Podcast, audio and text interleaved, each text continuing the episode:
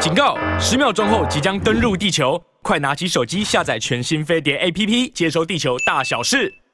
先先先谈点呢，台湾的自己的事儿。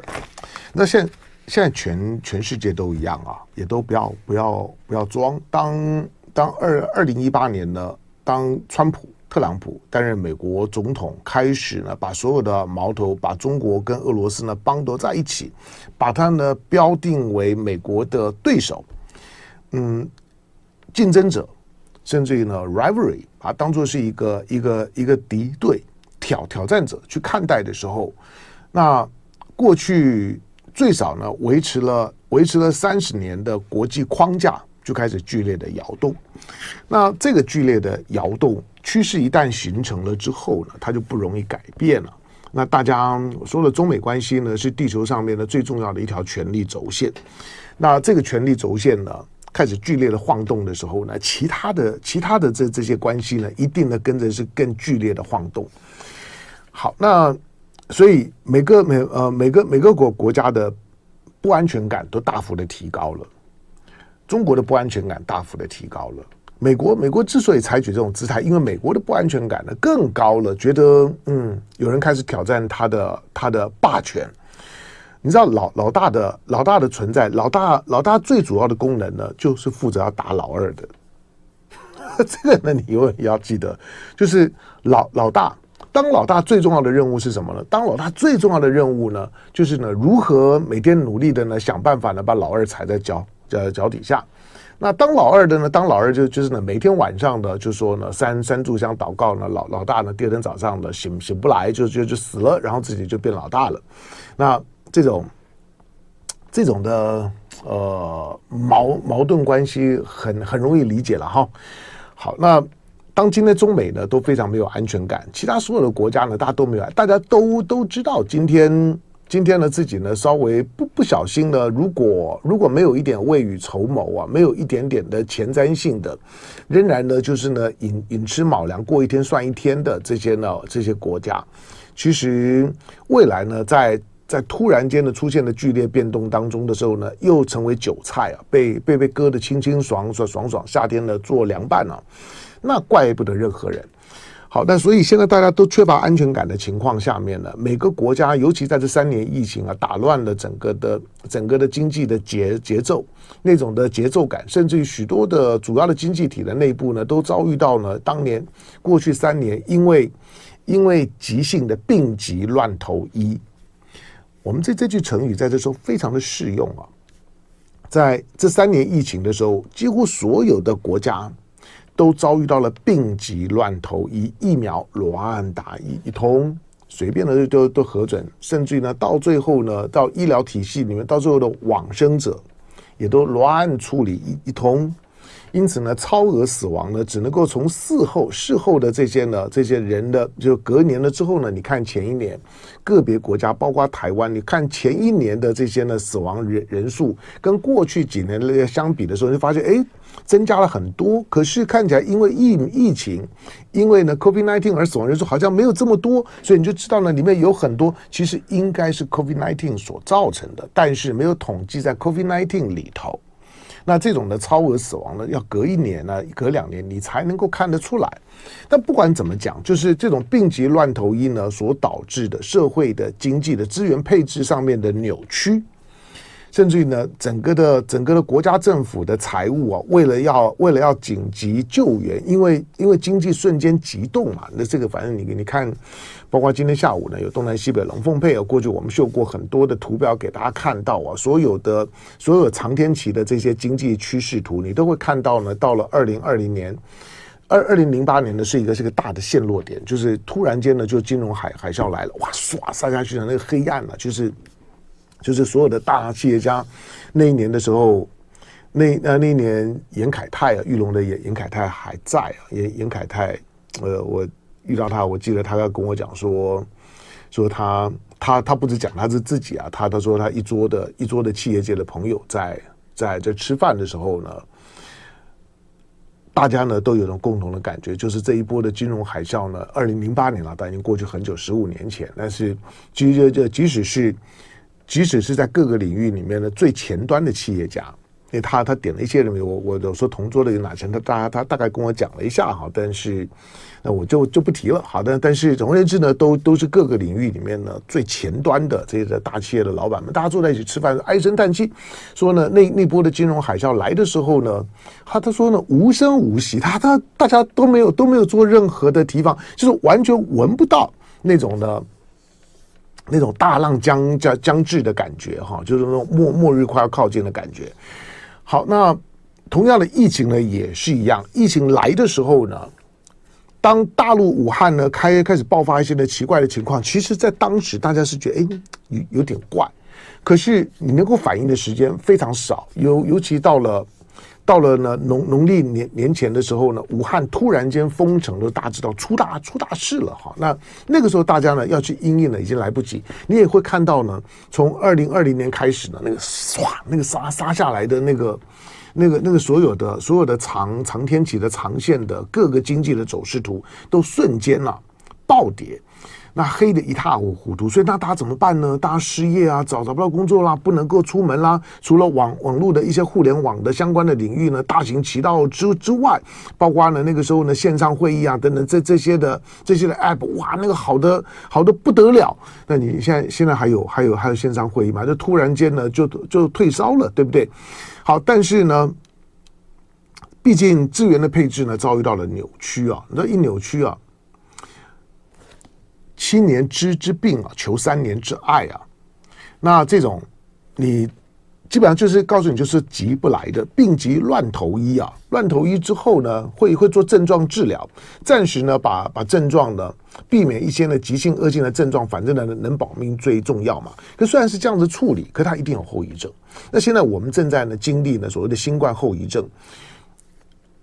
如果如果我们我们很多得到新得到新冠的人，后来呢会发现呢自己呢都有一些的一些一些的新冠后遗症啊，什么脑雾啊等等的等等。我我我其实听到很很多很多的，尤其是特别是中高龄的特特别多。就得了新冠之后呢，虽然症状呢是痊愈了，可是身体就不对劲儿，就就是觉得不管是体力啦、呼吸啦。肌肉啊，各方面就就就开始出问题，但是你没有办法直接连接到呢，说一定是新冠。有的时候呢，甚至不不是新冠，可能打疫苗，或者打了疫苗之后呢，人就就不对劲儿了。虽然活是活下来，但就不对劲儿了。那有越来越多朋友讲说呢，现在不管疫情怎么样，我都不打疫苗了。对，这这最最这最近呢，其实。即使呢天气热啊，不过呢，像七月份的时候呢，有另外一波的疫情的小小高峰啊，大家也不当不太当当一回事儿。这波周围很多的之前的之前的天选之之人呢、啊，之前的天选之人呢，这这次呢都都被选中了哈，那都都中了，中了之后好像都蛮都蛮惨。那个但是你要知道，现在也有流感的疫情啊，所以所以如果你有注意到呢。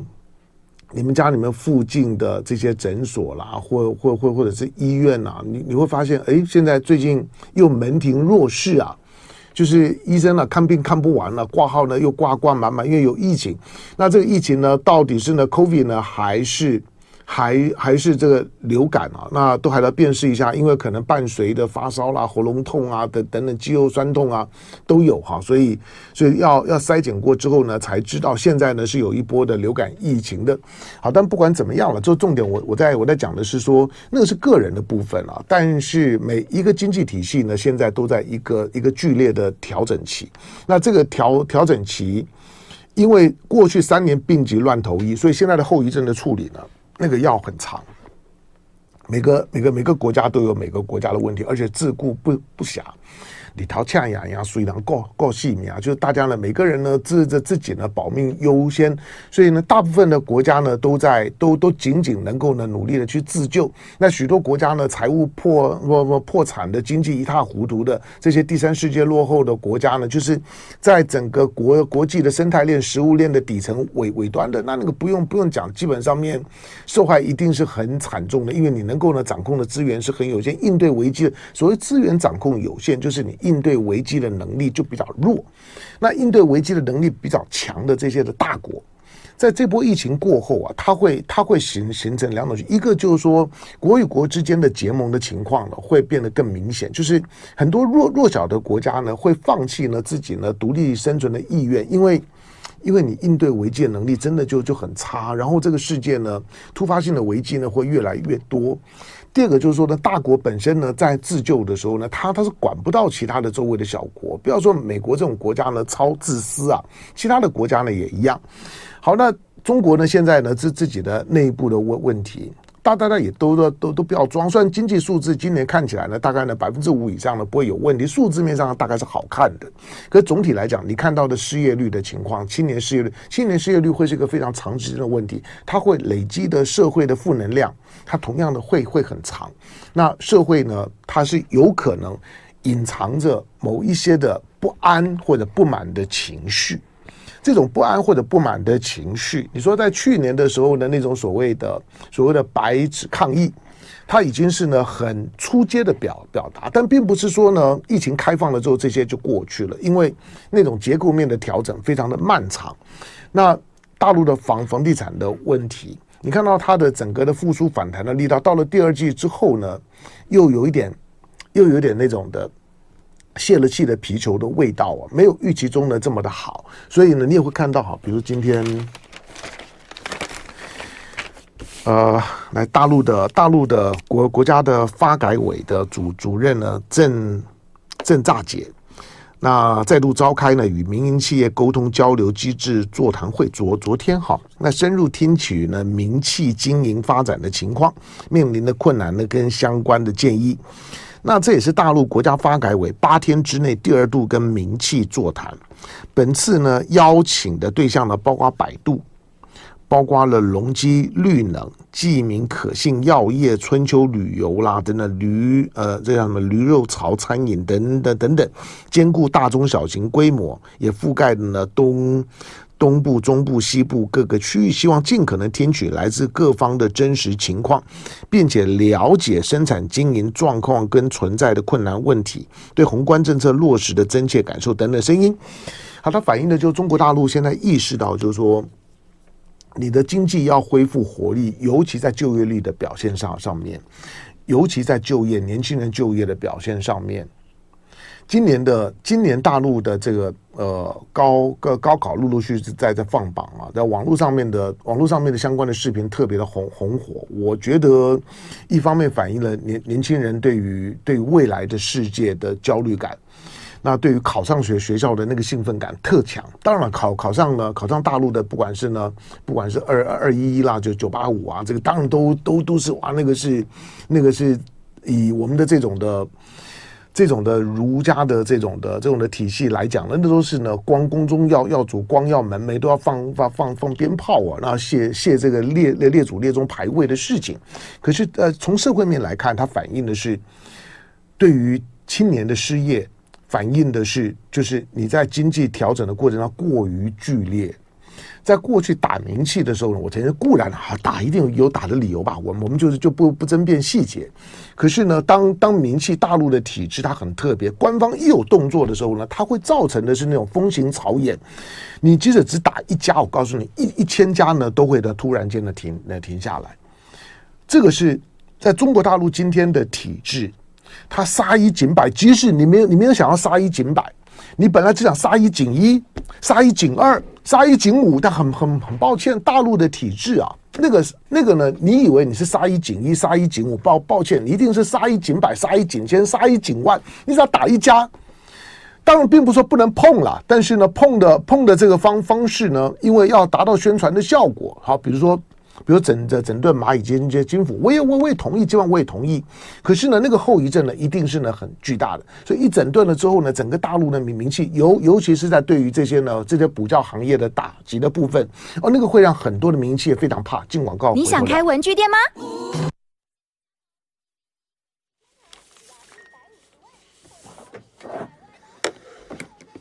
嗯。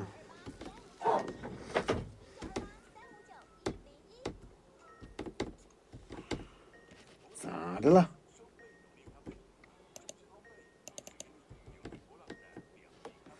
来，聊天时间，刚刚在聊啥？来，咱们听朋友来，来，邓明明，郭台铭失去了首富的高度，首是首富其实是没有什么高度的哈，就是人的人的人的财财富不会会产生嗯。会会产生了巨巨大的影影像的幻觉，但是首首富该有什么样的高度的？我不觉得财财富会有什么高度。川川川普很有很有钱啊，有有高度吗？没有。好，那那个是两回，我我是说那个是两回事了。我我我我并不是说，我并不是说郭郭台铭没有没有没有没有高度哈。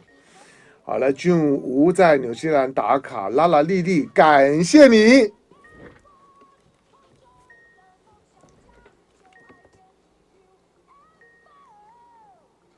哦，我看到钱大发，你在黑龙江的牡丹江打卡，温温度呢是八十八度啊，哇，真是羡慕啊！十八度多多多舒服的天气啊！王王天佑说大陆打补习班是对的，把孩子逼逼疯了，我我同意啊，可可是我不是说我我我赞成补教行业啊，哎，我我我之前有有有有没有讲过？本人这一这辈子没有没有进过补习班一天，哎呦，我也我我我念念大学研究所的，去补习班去去打工去赚钱的，呃，我这辈子没有没有没有补过一天习，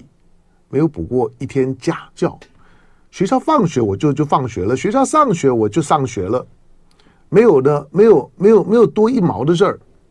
我我说实话，我觉得。我觉得补补习班，他就是他就是，让我我私底下常常常常跟很多的家家长们讨论事情的时候，我觉得补习班它就是军备竞赛，就是孩孩子的读书的态度、读书的方法对啊，家家里面的就是说呢，带带读的方式跟孩子互动的方方式对。其实就不会有有有什么补习班的存活的空间。补习班呢，所有的补习应该应该是为社会人士存在，就就是学然后知不足。就当你呢出了社会之后呢，你意识到就是说，哎，我的我的我的本身以前没有好好学，那现在都应该学一下，为为社会人士进修啊，等等等。我我我觉得他还有有点道理。可是已经在念书的孩子，所有的补习班的存在都是为寄存教育体系的嘲弄。补习班的存在，就是在嘲弄你现在的教育体系呢，是有问题的，就是以至于呢，会有这这么多的补习班，孩子呢离开了学学校学校之后呢，争先恐后的挤进了学校附近的补补习班，以至于呢，有许多有许多的老师们就说事业的第二春呢不愁，那孩子们呢，学校里面呢交的学学费呢是一笔可能不不多公立学学校，但是呢出了出来之后呢，交给补习班的呢是比交给政府的好几倍。那你觉得不不变态不扭曲吗？好，我不是我我不是支持补教行业，我我只是说对各种的行业的的处理，呃，法规以及以及呢彼此之间的相互的尊，有些事情是是需要时间呢去化解的。就像是这种的教育观念啊，教育观念，老实讲，你把那些的补补习班给灭了，灭了之后，然后，然后父母亲、孩子们焦虑感就没有了吗？重点是父母亲跟孩子们那种那种军备竞赛的焦虑感，觉得我孩子不不如我孩子，一定要一定要考上的九八五，一定要考上的二幺幺，一定要一定要考考上。当今年呢，像是国防七七子大陆了哈，国防七子很红火。台湾有没有台？台湾一样一样有，千万不要以为台湾没有。台湾现在呢，补习班最红火的，并不是什么要要要要要上什么建中北一女啦，上上台大。这个呢，我我觉得现在倒还好。现在台湾的台湾的教育，相当程度上面的扁扁平化了哈。许多许多过过去的精英的精英的学府、精英的体系，现在也没有也没有也没有这么的精这么的英了。但是现在。现在许多的许多的补教的竞争是在一些术科术科上面哈，就是要要让我的孩子，我的孩子，那每个每个父母亲啊，你一定要一定要知道，当你当你生孩子，你抱到孩子那一刻的时候，你不知道为什么就开始出现一种天才幻觉，你就会觉得我的孩孩子呢就是个天天才，不知道为什么基因就是这么好。那长得呢也帅也漂亮，然后呢眼睛也大颗，头也大，然后那种的所有的所有的反应呢都让他觉得异于常人。你一定要知道呢，你你刚抱到孩子那一刻，你一定会有个天才幻觉，然后觉得我孩子呢需要呢需要专需要特别的打打造打打磨。好，那这种这种的。这种的焦虑或者天才幻觉的存在啊，你你用用恶性的打击补教业，因为你那种打击的方式呢，让补教行业仿佛是一个非法的存在。我不知道大家懂不懂我的意思，就那种打击的方式是一种的，是一种的政治泛政治化的，把某些特定行业污名化的表达，把它呢。把补教业呢打成了像在台湾的呢八大行业一样，台湾的八大行业就是所谓的特种行行业，特种行业你你你想象一下了啊，OK，反正大部分呢都都是夜夜夜晚呢比较比较比较比较呢就是说发达的行业。那补教业对补教业通常下下了班下了放放学之后比较行业好像也也在夜晚呢比较发发达。可是你把补教业呢看成了好像八大行业一样，过街老鼠人人喊打，那个是有问题的。我说你你你杀一。不会只指警一，你杀一呢？不会指警五，你杀一，不管你的想法是什么，你一定是杀一锦百，杀一锦千，锦锦万，大家突然间就缩手都不敢动了。然后呢，所有的这些民营企业的老板，大家突然间都不见了。所有的民营企业的老板，我我我不是说看到那些的老板们出来出来炫炫富啦，然后然后呢出来就是说呢很很张牙舞舞爪的讲话啦，或者说呢或者说呢像是过过去的清华紫紫光呢一一成立的时候说我要购我要购并我要买台积电，哇那种豪豪豪情壮志台的的台积电今天仍然是一方一方之霸，这这紫光现在在在哪里呢？对，有的时候就是说有一些人啊，就是说。瞬瞬瞬间的膨胀会搞搞不清楚状状况，那种那种的企业家民民营企业呢壮大了之之后富可敌国，会的难难免会有一些的嗯张张牙舞爪的表现，看不下去啊，怕给社会不良示范。可是出手不能太重啊，闽闽闽南闽南话讲的单肩细绑肩背啊，就是这种今天政治啊在跟官商之之间的互动的时候，太近不行，太远不行。那那个呢，拿拿捏尺度呢，非常的的重要。但是你看得出来呢，现在的现在大陆官方呢，努力呢要把那那那些，呃，现在现在在在在为民营企业呢做人工呼吸，让让民营企业知道说知道说啊，你们你们现在都都 OK 了，就是可以可以呢，可以尽可能的去投资，尽可能去恢复活活力。有困难的我帮你解决。我我我我我纯粹观观察，对我我想一定又又会有很多的很多观众朋友说，你根本不了解中国，你不了解大陆，我我刚我啥都不不不不了解，我连我自己都不了解。那别别跟我讨讨论这这些事儿，也也别用别用这个调呃呃调子呢去回应我，我我我承认我啥都不了，我说我连我自己都不了解，我连我前一餐饭吃什么呢，我都要想很久哈，所以所以别期待太多，但是。大陆方面来讲，经常会会出现出手太重的问题，或者出手太急，有的时候放太放，就是我们说矫枉过正啊。那那个矫枉过过正都会有后遗症。当然，并不是只有大陆，大陆是在呢打名气出现这种的问题。美美国呢是在之前呢面对疫情的时候呢举债过多，把钱全部塞到大家的口口袋里面，塞到大家口袋里面，因为。终终究我还有一些的美国朋友啊，在在美国朋友或者平常呢，在一些的在一些美美国的这些呢大规模的华人群群组里面，四面八方的华人，那他们组的一些群群组，那个规模是很大的。在这些华人群组里面呢，看他们对话的时候呢，深深的了解到过去三年里面那种呢美国大傻逼的方方式啊，跟蔡英文现在一样的大傻逼的方式所造成的后遗症。所以今天你看到蔡英文政府呢，在选举期间，那为了要为了为了要巩固政权所进行的大傻逼啊，不要。呢，只是看到赖清德到学校里面呢，有有有学生跟他嗯竖大拇指，嗯好。校园里面啊，绿营的学生、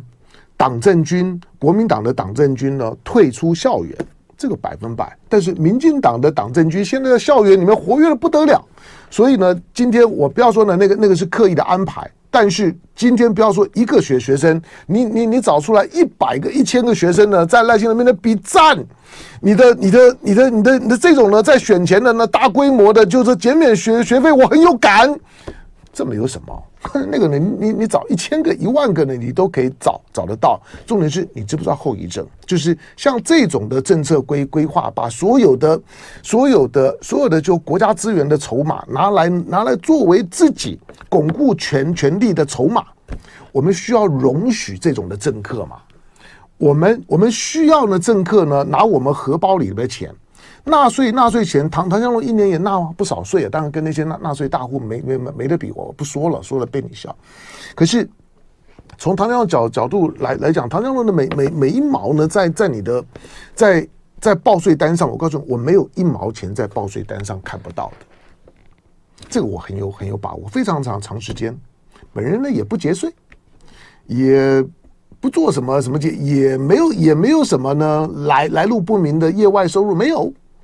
我的每一毛钱的收入，我告诉你，我的税单上面都可以看看得到。所以呢，我缴税呢，缴缴缴的不能说心安理得，有有时候也很气啊。可是你拿你拿这些呢，这些呢纳税人的钱，当做是你选举的时候呢，巩固了你自己政权的筹码。光是这件事情就应该大家踏伐，而不在于呢今天的学生的学学费呢应不应该减免。就像拜登让那些呢负担学贷的年轻人学学贷免了。但是你看到呢，美国美国美国社会的反应，那个是一个相对还比较成熟的社会反应，就是但但是在国国会里面就不过啊，就不过。你看到的美国的美美国的最高法院的大法官，你可以说呢，他现在比较保守，他反反拜登，可是基本上面在那个叙事的逻辑上面，他在维持一个基本的体制精神，这个是重要的。好，那因此你看到了现在的现在的蔡英文政府在选举时候的那种的那种的大大傻逼啊，傻得你开心啊，那那都是饮鸩止渴。我刚刚讲就是疫情三年的期间，大家病急乱投医啊，都饮鸩止渴。另外的一个会导致所谓的民主国家呢周期性乱象的，就是选举，就是政治的景气循环。这种政治的景气循环，从上个世世纪六零年代、七零年年代呢。这些的西方的这经济学家就已经讨论很多了，就政治的景气循环，就是发现美国的景气跟经济的周期，除了经济周期之外，它还有一个年，你其实不太容易观察到的政治周期，就是跟着选呃选举年，在选举年前一年的时候呢，政府呢大量的挹挹注，会用各种的公部门用用各种的这种的方式呢去刺激景气，刺激景气呢去搅乱了。原来的经济的循环的规则，因此呢，在选举完了之后的一两年的时间，多半呢都是呢景气的走势呢最诡谲难测的时候，那都是因为政治力介入的关系。这个在台湾其实当民进党执政的时候，非常的明显。但是你说那国民党不不会？我看到李登辉时代我，我我骂过。可是，在马英九的时代呢？过去呢，马英九在执政那八年呢，我曾经讲过好几次，马英九真是蠢啊！就是你手上这么多的资源，这么多的筹码，你即使在国会里面超过四分之三的席次，你在国会呢也是个屁。你你即使呢当总统呢，总总总总统选前的景气呢这么烂，你也没有采取任何的比较的激烈的刺激措施。马英九的个性是这样，可是你碰到了蔡英文跟赖清德以及新潮流，现在在帮赖清德操盘的就是新潮流。当然，现在国民党是自己在分裂状状态了，所以，所以呢，所以本来呢，上个月、上上个月呢，你还会看到呢，徐巧芯啦，很多不论是台湾民众党也好，不论是呢国国民党也好，大家不约而同的有个口号，就是新潮流不倒，台湾不会好。可是新潮流现在很凉啊，因为。你们在野党呢，自己呢都已经呢分裂的一塌一塌糊涂了。那不用了，我来出手。好，你你再再看到呢，就就是执执政当局啊，在应对应对一些的。应对一些的危机议题的时候，那种的媚俗的情况，以及呢想要狡辩的情况，除了那种的大大傻逼撒了钱呢，拿拿唐江龙的纳税的钱去去去撒，帮帮你自己呢做做公关，还要呢安排呢安排道道道具的青年出来呢按按赞，算了，看得懂的就就就懂，看不懂算了。这两天的时间在在讨论到的外衣间。就是夜店杀警案的受刑人易宝红呢，获调外衣间呢服服刑，引发众怒。但这种所谓的所谓的所谓的众怒啊，到底是选举期间呢、啊，还是说呢，因为因为因为这些呢警警察同同仁们呢就觉得呢看不过对，看到自己的同志，尤尤尤其警察在台湾，台湾是禁枪的环境啊。警察呢是在平常的时候呢，唯一呢可以呢合合法持有武力、使用武力的人。那警察在夜夜店呢去维持秩序的时候呢，都被拿那个红龙柱呢给活活呢给打死。那当然极端的恶劣啊！所以这易宝红啊，他的女女朋友啊，都去坐牢去了。好，那现在呢，到到外一间，那各阵营的总统候候选参选人难得一致啊，就是呢谴责这件事事情，就是这样一个杀警案。尤其这一次的总统候候选人，如果连连郭台铭算算进去，你就发现呢，一个一个是老捕头侯侯友谊，侯友谊说实在，我觉得他选举到到现在为止，完全没有把他的那个那个那个老老老捕头其实最有优势的那种的特性啊发挥出来。哎，忘了这个礼礼拜五，这个星期五的时间。嗯，应该应该时间是会确定。这个这个星期五的时间的八点八点八点二十，那侯友谊侯市长会来到飞碟早餐，我访问侯的侯友谊，好吧，到到到到时候再问他。但但是，当你昨昨天看到，好吧，大家呢在在质疑这样的一个一个杀警的嫌犯，然后到外衣间的时候。他突然间呢，就在就在讲的这外衣间的条例的条例的修改啊等等，因为大家一一一骂，尤其赖清德一骂了之后啊，你就看我们的法法务部部部部长那种那种突然间的，好像圣上震怒一样。赖清德嘛，当今圣圣上，我的未来的圣上震怒了，他法务部部长那种的那种那种讲讲话那种。赶快呢，带带着一一点点那种的匍匐前前进发抖的姿态呢，解释呢外一间条例的修改如何如如何？好吧，大家就开始说啊，外一间条例呢，现在呢在立法院里面躺着。然后呢，因为赖清德讲话选选举快快到了，众怒难犯了，所以呢，蔡英文呢也要呢出来呢讲一些的场面话，好像呢今天呢大家都觉得，因为立法院里面的议事效率的问题，然后呢还要找发言人出来，顺便呢开开两枪说啊，你侯友谊不要只只是透过脸脸脸书发言呢、你要自己出来讲话，你看到里面非常恶性的选举操作。我说今天。民进党如果在立法院里面，民进党想通过的事儿，谁谁挡得住呢？民进党在过去几年里面，在立法院里面表演的呢，最最成功的不就是灰茶压力早？今天居然要在野党去共同承担，什么东西啊？就爱点你 UFO。